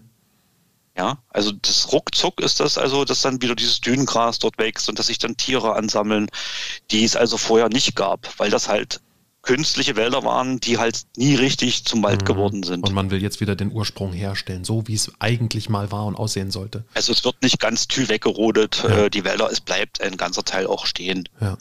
Aber an vielen Stellen äh, macht man das jetzt und auch äh, man, man schüttet auch Gräben wieder zu. Mhm. Ähm, das ist der zweite Punkt, weil es halt in den Dünen, also jetzt gerade jetzt im Winter zum Beispiel, steht also überall Wasser. Mhm. Es ist beeindruckend. Man denkt ja, das ist reiner Sandboden und hier ist nichts mit Wasser und ist aber nicht so. Und äh, es wurden Gräben geschaffen, um halt diese Wälder trocken zu halten oder um Landwirtschaft zu betreiben. Äh, die werden jetzt zugeschüttet, damit sich dort wieder diese Wasserflächen bilden, damit sich da auch wieder diese Tiere und Pflanzen ähm, äh, ja. einfinden, die es also früher schon gab. Und teilweise dauert das nicht mal ein Jahr es ist echt beeindruckend, wie schnell sich die Natur da wieder regeneriert. Hm, und vielleicht, ganz ehrlich sagen. Und vielleicht gerade eben an der, an der Westküste Dänemarks äh, und in, in, in Thü, weil ja dort eben die Kräfte der Natur auch so stark sind. Genau, ja. Aber und trotz allem schafft es zum Beispiel das Dünengras, diese Dünen äh, zu halten. Ne? Also die kann, das Dünengras kann, habe ich gehört, bis zu drei Meter mit Sand mhm. überlagert werden und wächst dann aber wieder oben raus. Wahnsinn. Wahnsinn. Irre. Das ist wirklich, ja. das ist, ja, wusste ich auch nicht. Echt eine richtig krasse Geschichte. Ähm, ja. So, also dieser. Wir jetzt mal ich wollte gerade sagen, wollen wir, wollen wir ein Stück weiter nach Norden gehen? Da kommt dann jetzt genau. bestimmt. Dann Bangsö. Ja. Kommt da. Das ist auch äh, ähnlich wie Lyngby, so ein, so ein alter Fischerort, der so, so ganz verstreut die Häuser liegen. Ja. Da ist eigentlich auch nichts Besonderes dran aber es ist eine ziemlich freie Dünenlandschaft. Was in Lyngby jetzt nicht ist, weil da der, dieser Wald ist, bevor man rausfährt, diese, diese Klittplantage, äh, ist im Wang so dieses, dieses offene. Und das ist, also man kann da vom Küstweih aus durchaus die Nordsee sehen. Also du guckst, wenn du mit dem Auto da lang fährst, guckst du nach links und siehst eine Kuh in, in Haus, ein Fischerhaus, eine Düne und den Blick zum Meer durch. Ist wie ein Gemälde. So beschreibe ich das immer. Es ist einfach äh, wie ein Gemälde. Ja, ja. Das Ganze. Ja, ähm, da gibt es auch einen schönen Badestrand, aber da hat man es jetzt nicht auf, sondern wir fahren weiter nach Klittmöller. Genau. In Klittmöller pulsiert das Leben ähnlich wie in Voropeur.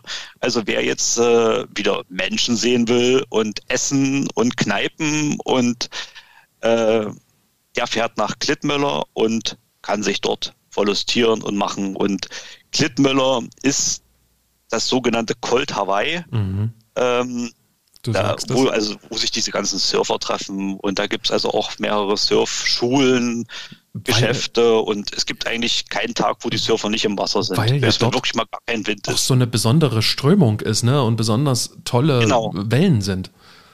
Ja, an der Stelle. Und äh, da ist auch viel gebaut worden äh, am Strand viel Beton, wo ich schon wieder sage, ist es mir schon, das gefällt mir schon wieder nicht mehr. Ähm, aber das ist Geschmackssache. Man kann auf jeden Fall da auch, auch so auf von, von diesem Surferclub auf das Dach hoch klettern und von dort oben, da gibt es Sitzmöglichkeiten, kann man dann halt auch die Surfer beobachten. Und man kann bis nach Hanstholm gucken und sieht den Leuchtturm von Hanstholm und mhm. Also es ist schon eine sehr beeindruckende Gegend. Ja, und das ganz viele Ferienhäuser gibt es dort natürlich auch wieder. Also wenn man dort Urlaub machen Maßner. Ferienhäuser, ähnlich wie in, in Voropeur. Also wer Ruhe sucht, äh, sollte nicht unbedingt nach Voropeur oder nach, nach Klittmüller fahren. Ist so da dein Tipp? sich in einem anderen Ort umgucken. Was Bitte? ist so dein Tipp? Wo, wo gibt es viel Ruhe? Ja, wo gibt's Steenberg. Steenberg. Äh, auch in Wangsö gibt es sehr schöne mhm. Ferienhäuser. Ja, also es, es ist für jeden was dabei. Und man ist ja auch, wenn man dann doch mal was anderes erleben will, ist es ja jetzt auch keine Weltreise, in den nächsten Ort zu fahren, sondern ganz Nein, im Gegenteil. Der Nationalpark, der Nationalpark hat ja im Moment eine Ausdehnung von 50 Kilometern von Nord nach Süd. Genau. Ist also nicht so groß und in der Breite sind das vielleicht 10, 15 Kilometer. Also es ist jetzt nicht so riesig. Es ist überschaubar, ja, genau, wie du schon sagst. Es ist alles sehr überschaubar, ja. Es gibt äh, jetzt, gehen wir mal ein Stück weg von der, von der Nordsee ins Landesinnere. Es gibt mhm. nämlich bei Klittmöller zwei Seen. das ist der Norsö und der Wandezö. Mhm. Das sind zwei Süßwasserseen, sogenannte Karstseen. Die entstehen nämlich, wenn, ähm, wenn Kreide ausgewaschen wird äh, und die Erde einbricht, mhm. die Oberfläche einbricht. Äh, die sind nicht sehr tief, aber die haben dafür ein ganz klares Wasser. Man kann in beiden Seen baden. Es ist ein wunderschönes, klares, relativ kühles Wasser, weil das Wasser nur durch Grundwasser gespeist wird. Und äh, am, es gibt äh, zwischen diesen beiden Seen einen wunderschönen Waldspielplatz für Kinder. Mhm. Ja, es gibt auch äh, drei Hundewälder hier in, im Nationalpark, wo man also auch mit dem, mit dem Hund hingehen kann, wo der Hund auch frei laufen darf, ganzjährig. Ja, die Hunde wollen ja auch Urlaub machen. Na klar. Na, ähm, aber dieser Waldspielplatz ist wirklich sehr schön und man kann das mit einer Wanderung verbinden zwischen diesen beiden Seen mhm. oder äh, man kann, wie gesagt, in beiden Seen auch baden. Ist auch kein Problem, ist auf jeden Fall sicherer als in der Nordsee. Na klar, na klar. Und, und im Sommer wahrscheinlich auch etwas wärmer. Bitte? Und im Sommer wahrscheinlich auch etwas wärmer als in der Nordsee, in diesen kleinen Seen. Genau, ja. auf jeden Fall, ja. ja. So, und dann gehen wir mal von den Seen aus äh, mit etwas Abstand nach Norden. Da kommen wir nämlich ähm, zum Hansholm Wildreservat mhm. und in die Quellklittplantage. Mhm. Die Plantage, äh, haben wir jetzt gelernt, genau. künstlich. Dieses Gebiet, was jetzt äh, sich nördlich von uns befindet, ist Dänemarks größtes zusammenhängendes, nicht bebautes Gebiet. Es gibt also in Dänemark keine Fläche, die größer ist und unbebaut und der Natur überlassen. Und es gibt in der Zwillklittplantage gibt es zum Beispiel den Isberg, also diesen mhm. Eisberg nennt er sich. Das ist die höchste Erhebung in Thü. Und von dort aus hat man einen wunderschönen Blick über die äh, über diesen Wannezö, von dem ich mhm. gerade gesprochen habe, und auch ähm, über die über das Hansholm Wildreservat bis rüber zur Nordsee. Und man kann dort mit viel Glück Hirsche beobachten. Mhm. Man kann sie mit viel Glück sehen. Es ist eine wunderbare Natur. Es gibt dort ganz viele Hirsche. Steffen, und wenn ich mich nur, nur einen ganz kleinen Hinweis vielleicht an der Stelle, wenn ich mich recht erinnere, äh, sag mal, in, in Thü, da gibt es doch aber auch äh, so gewisse Zeiten im Jahr, wo man aufpassen muss, man kommt nicht überall hin, oder? War das nicht irgendwie so, dass ja. es auch zum Schutz des äh, Vogel- und Tierlebens da so gewisse ähm, Zeiten gibt, wo es äh, Im Juni, glaube ich, sind das, sind das zwei oder drei Wochen, okay. wo man nicht überall hin darf.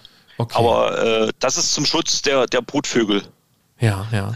Aber im Prinzip äh, ist, es, ist es erlaubt und erwünscht, dass man überall hingeht. Also man mhm. natürlich achtet man die Natur. Also man, nicht, man zertritt keine Blumen oder man reißt sie auch nicht raus oder sowas. Natürlich. Äh, aber ansonsten soll man die Natur hier wirklich erleben und genießen. Ja, also ich sehe es ja. gerade nochmal, ich habe auch gerade nochmal nebenbei nachgeguckt, also dieser Wanderweg eben zum Isberg, der mitten im Wildreservat liegt, ähm, der ist immer zugänglich, aber Hunde sind nicht erlaubt. Also nur, dass wir vielleicht ah. den Hundebesitzern da ähm, die Enttäuschung der, Tiere sparen. Mhm. Genau. genau. aber ansonsten kommt man immer hin, habe ich jetzt gerade eben. Eine rein. schöne Rundtour, man kann dort mit dem Auto bis ranfahren auf mhm. dem Parkplatz, man kann auch weiter wegparken und sich selber rantasten. Kommt dann noch an so einem kleineren See vorbei, wo man auch angeln kann. Das mhm. ist ja auch so ein Thema. Also Angeln, ja. Angelschein besorgen kann man also auch angeln. Es gibt normale Seen. Es, man kann in der Nordsee angeln, selbstverständlich. Von der Mole in Voropeur ist das sehr beliebt. Mhm. Und es gibt auch diese äh, äh, Put and Takes, wo ja. man, äh, wo die Fische also eingesetzt werden und man zieht es halt wieder raus. Genau. Also wer das gerne möchte. Es gibt für jeden was. Man kann surfen, man kann äh, Fahrrad fahren, man kann Sport treiben, man kann joggen, man kann meditieren, man kann Yoga machen.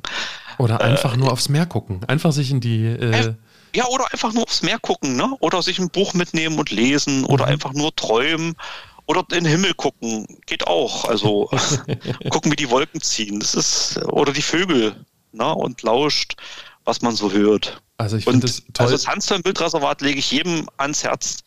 Ich finde Im Sommer muss man vielleicht ein bisschen zeitig aufstehen mhm. zum Sonnenaufgang. Äh, wenn man da Tiere erleben möchte, aber es ist wirklich fantastisch und es kann es jedem nur empfehlen, sich das wirklich das Naturschauspiel mit den mit diesen Hirschen da anzusehen Ja, und anzuhören. Ja, auch in der Brunftzeit ist das ja ist, ist das so spannend. Ne? ja. Wenn, wenn man die Hirsche da röhren hört, wann hört man das schon mal? Genau, ja. Und da ist, da ist ja, da rührt ja wirklich ganz Tü, Ja, ja. muss ich ganz ehrlich sagen. Also äh, man muss dann auch gar nicht weit vom Ferienhaus weg. Manchmal kann man das sogar zu Fuß erledigen, dass man in den Wald geht. Und man kann die Einheimischen fragen oder halt uns von den, vom Nationalpark, äh, die, die geben gerne Auskunft, äh, wo man da am besten hin kann. Und man ist da auch selten alleine. Also da stehen dann ganz, eine ganze Reihe Autos und äh, teilweise sitzen die Leute bloß und haben die Scheiben unten. Ja. Also auch denen, die dann halt mal äh, die Richtung fahren, nur um mal die Hirsche röhren zu hören. Es ist beeindruckend. Auf jeden Fall kann ich Einfach bestätigen. Es ist sehr beeindruckend. Natürlich schöner, wenn man es auch dabei sehen kann. Ne? Also Mhm. Fernglas ist, ist immer gut oder ein sehr gutes Objektiv Mhm, klar. für die Kamera. Ja. Ja. So, und noch ein Stück weiter im Norden kommt dann Hanstholm. Hanstholm ist die nordwestlichste Stadt von Dänemark, hat einen wunderschönen Leuchtturm und einen Fischereihafen. Mhm. Leider nur noch. Früher konnte man ja von hier auch mit der Fähre nach Norwegen. Mhm. Auch Waren, hier äh, sind viele Gebäude, stehen weit auseinander, ne? In Hanstholm, wenn ich mich recht erinnere. Ja, ja, ganz, also Hanstholm ist ziemlich langgestreckt, ist, ist mit dem, mit dem Bau des Hafens äh, Ende der 60er Jahre sehr gewachsen. Mhm. Äh, fischereimäßig ist dort äh, sehr viel los. Also man kann dort verschiedene Schiffe angucken. Man kann im Hafen äh, sich frei, relativ frei bewegen. Man kann da eigentlich auch so durchlaufen und sich das angucken. Ich habe gehört, da soll es einen guten Imbiss äh, geben im Hafen, oder? Ja, wollte ich gerade sagen, genau. Es gibt, es gibt zwei äh, Imbisse, wo man also wunderbar frischen Fisch essen kann Mhm. oder Stjerneschool oder alles Mögliche und dabei halt den Fischern bei der Arbeit zugucken. Und da kann man wirklich darauf vertrauen, dass es wirklich frischer Fisch ist. genau, das kann man auf jeden Fall. Es gibt die Hanstholm Melbar. mhm. Das soll die, also die schönste, das das Restaurant mit der schönsten Aussicht von Dänemark sein. Ach da ja. sitzt man praktisch oberhalb des Hafens und guckt äh, auf, die, auf die Nordsee. Und mit Glück kann man natürlich den Sonnenuntergang sehen. Man sieht, wie die Fischereiboote Mhm. reinkommen oder vielleicht rausfahren. Und dieses geschäftige Treiben unten. Äh, es ist wunderschön und liegt in der Nähe vom Leuchtturm. Mhm. Ja, und äh, neben dieser Melba ist auch ein wunderschöner Aussichtspunkt. Der ist auch in den letzten Jahren neu gestaltet worden.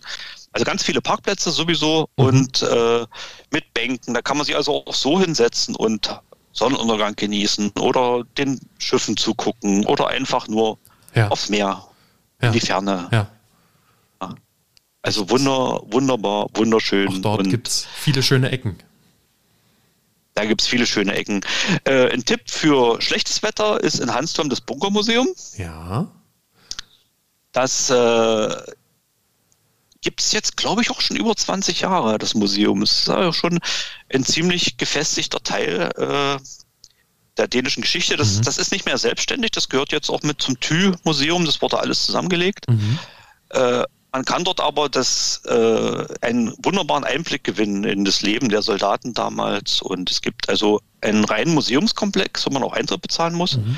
Und der Rest des Museums ist alles frei zugänglich. Also man kann da sich die Bunker angucken, die Ja. Bunkeranlage. Es fährt auch eine Bunkerbahn, Das wollte ich gerade sagen. mit der ja. man da mitfahren kann für einen kleinen Obolus. Ähm, so ganz schmale Schienen sind da sozusagen über das Ja, Gelände verlegt. Und die kennt man sogar.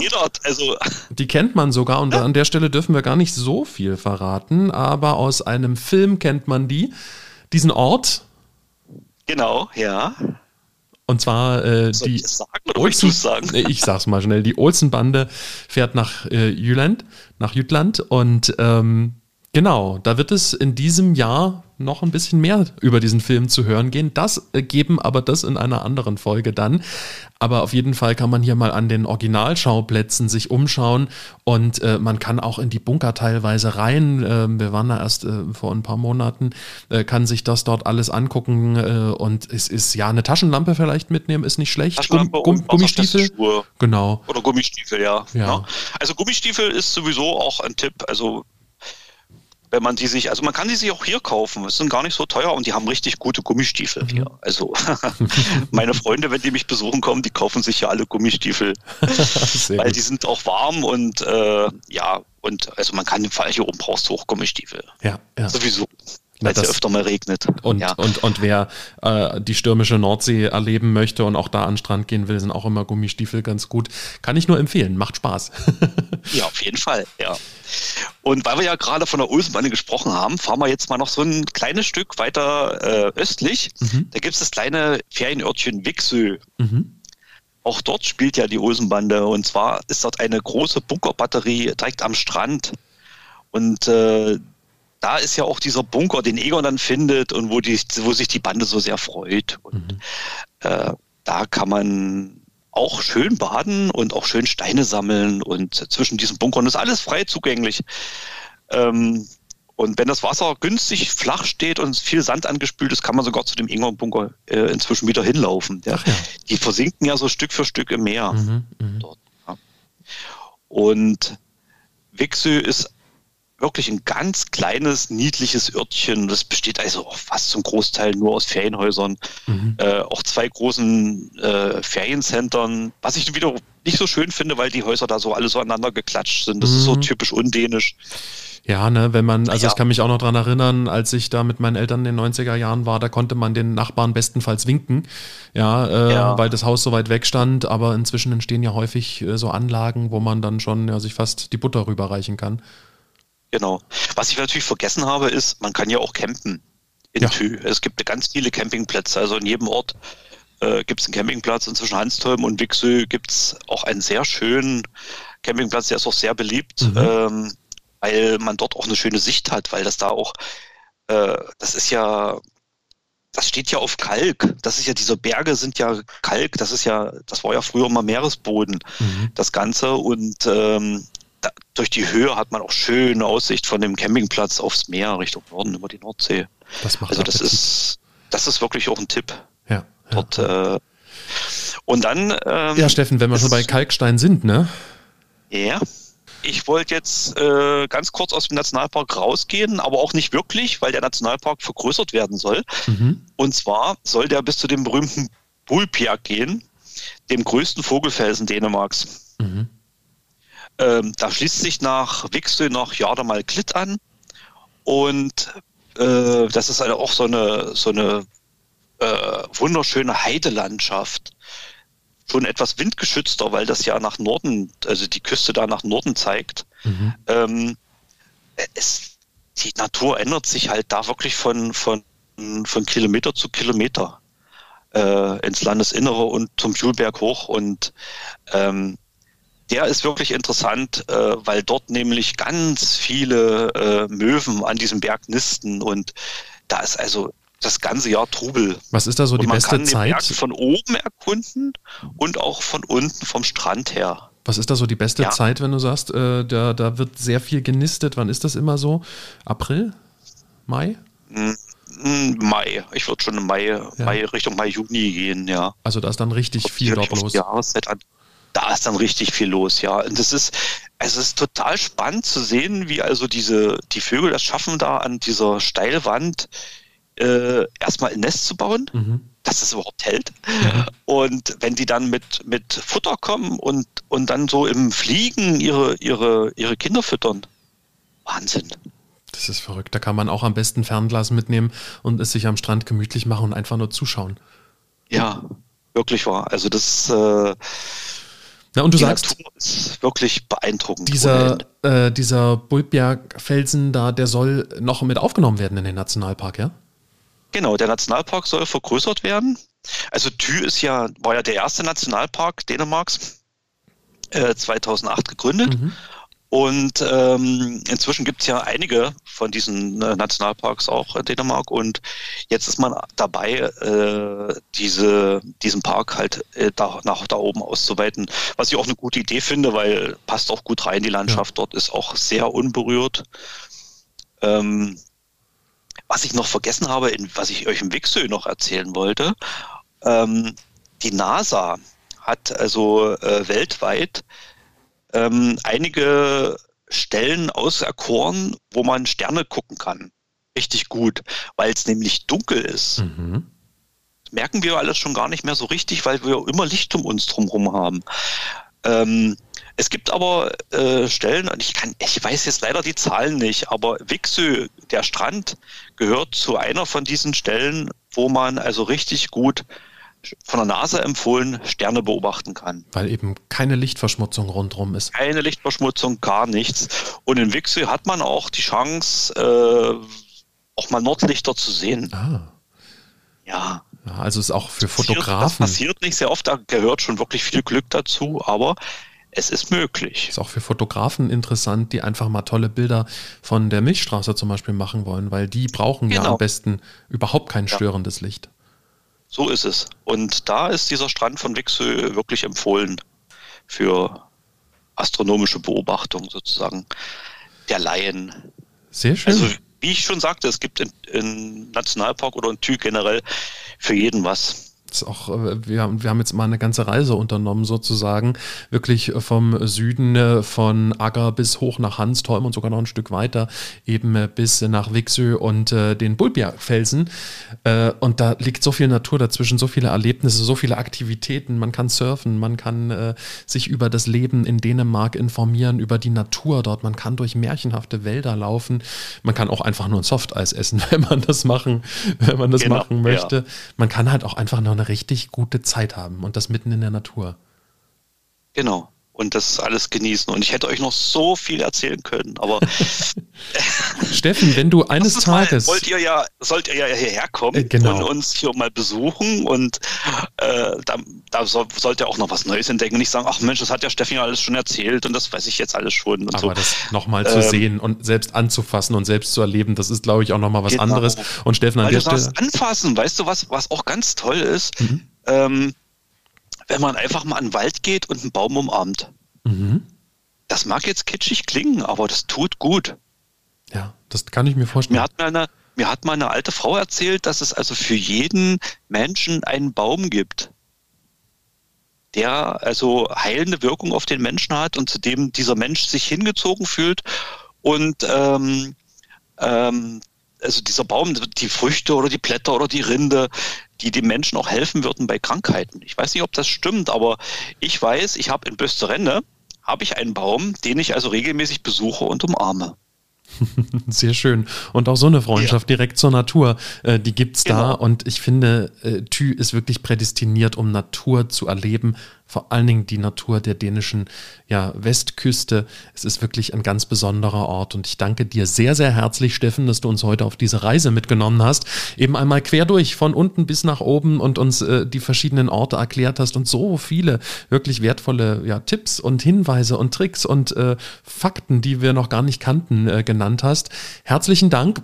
Und wenn du sagst, du hast noch so viel zu erzählen, wenn, dir, wenn du mal ein Thema hast, ne, wo du sagst, auch Mensch, da könnte man auch noch mal drüber sprechen, du bist herzlich wieder eingeladen. Gerne. Ja, dann können wir gerne ja. nochmal wieder schnacken zusammen, wir beiden hier im Podcast. Für heute würde ich allerdings einen Punkt setzen. Wir haben, äh, ja, ich glaube, das wird mit Abstand die längste Podcast-Folge bis jetzt. ja. Aber es war auch äh, sehr interessant. Herzlichen Dank, Steffen, zu dir ähm, nach äh, Stenberg. Und äh, wenn ihr Steffen selbst mal erleben wollt, dort an den Landungs, äh, ja, am Landungsplatz gibt es ein kleines ähm, ja, Infozentrum vom Nationalpark Thü und dort ist Steffen auch ab und an mal anzutreffen. Vielen, vielen Dank soweit, Steffen. Ähm, jetzt mal. Sehr gerne und viele Grüße an die Hörer. Mensch, das war Steffen hier bei uns im Podcast über Tü und habt es gemerkt, ich fand's richtig klasse, wie viel Begeisterung da in jedem Wort von ihm äh, mitschwang und äh, wie er uns hier ah, auf eine Reise mitgenommen hat und ich hoffe, sie hat euch ganz, ganz große Lust gemacht, diesen tollen Nationalpark, die tolle Natur dort auch mal zu entdecken, zu erkunden und vor allen Dingen auch zu erleben mit allen Sinnen. Das macht richtig, richtig viel Spaß. Vielen Dank, Steffen. Äh, und liebe Grüße zu dir nach Stenberg. Und ähm, ja, das war's schon wieder nach der längsten Folge hier, die wir bislang im kleinen Dänemark-Podcast hatten. An dieser Stelle sage ich es immer wieder. Ihr könnt mir schreiben. Sagt mir doch einfach, was ihr äh, von äh, ja, diesem Podcast haltet, wenn ihr Themenvorschläge habt, wenn ihr irgendwie ja, einen Wunsch habt, worüber ihr gerne mal reden würdet, oder wenn ihr auch einfach ja ein bisschen Kritik habt oder vielleicht auch sagen wollt, wie, wie schön ihr diesen Podcast findet, auch darüber freue ich mich sehr, dann schreibt mir einfach an podcast.klitlü.de. Ihr könnt auch auf äh, die Internetseite gehen, auf den Blog und findet dort ein äh, Kontaktformular. Einfach auf Podcast klicken, ganz runter scrollen. Da ist dann das ähm, ja, Formular, über das ihr mir auch schreiben könnt. Ja, was gibt sonst noch zu sagen? Abonniert den Podcast, dann verpasst ihr keine Folge. Darüber freue ich mich natürlich auch. Wenn ihr irgendwo eine gute Bewertung da lassen äh, könnt, dann ja, auch das ist gern gesehen.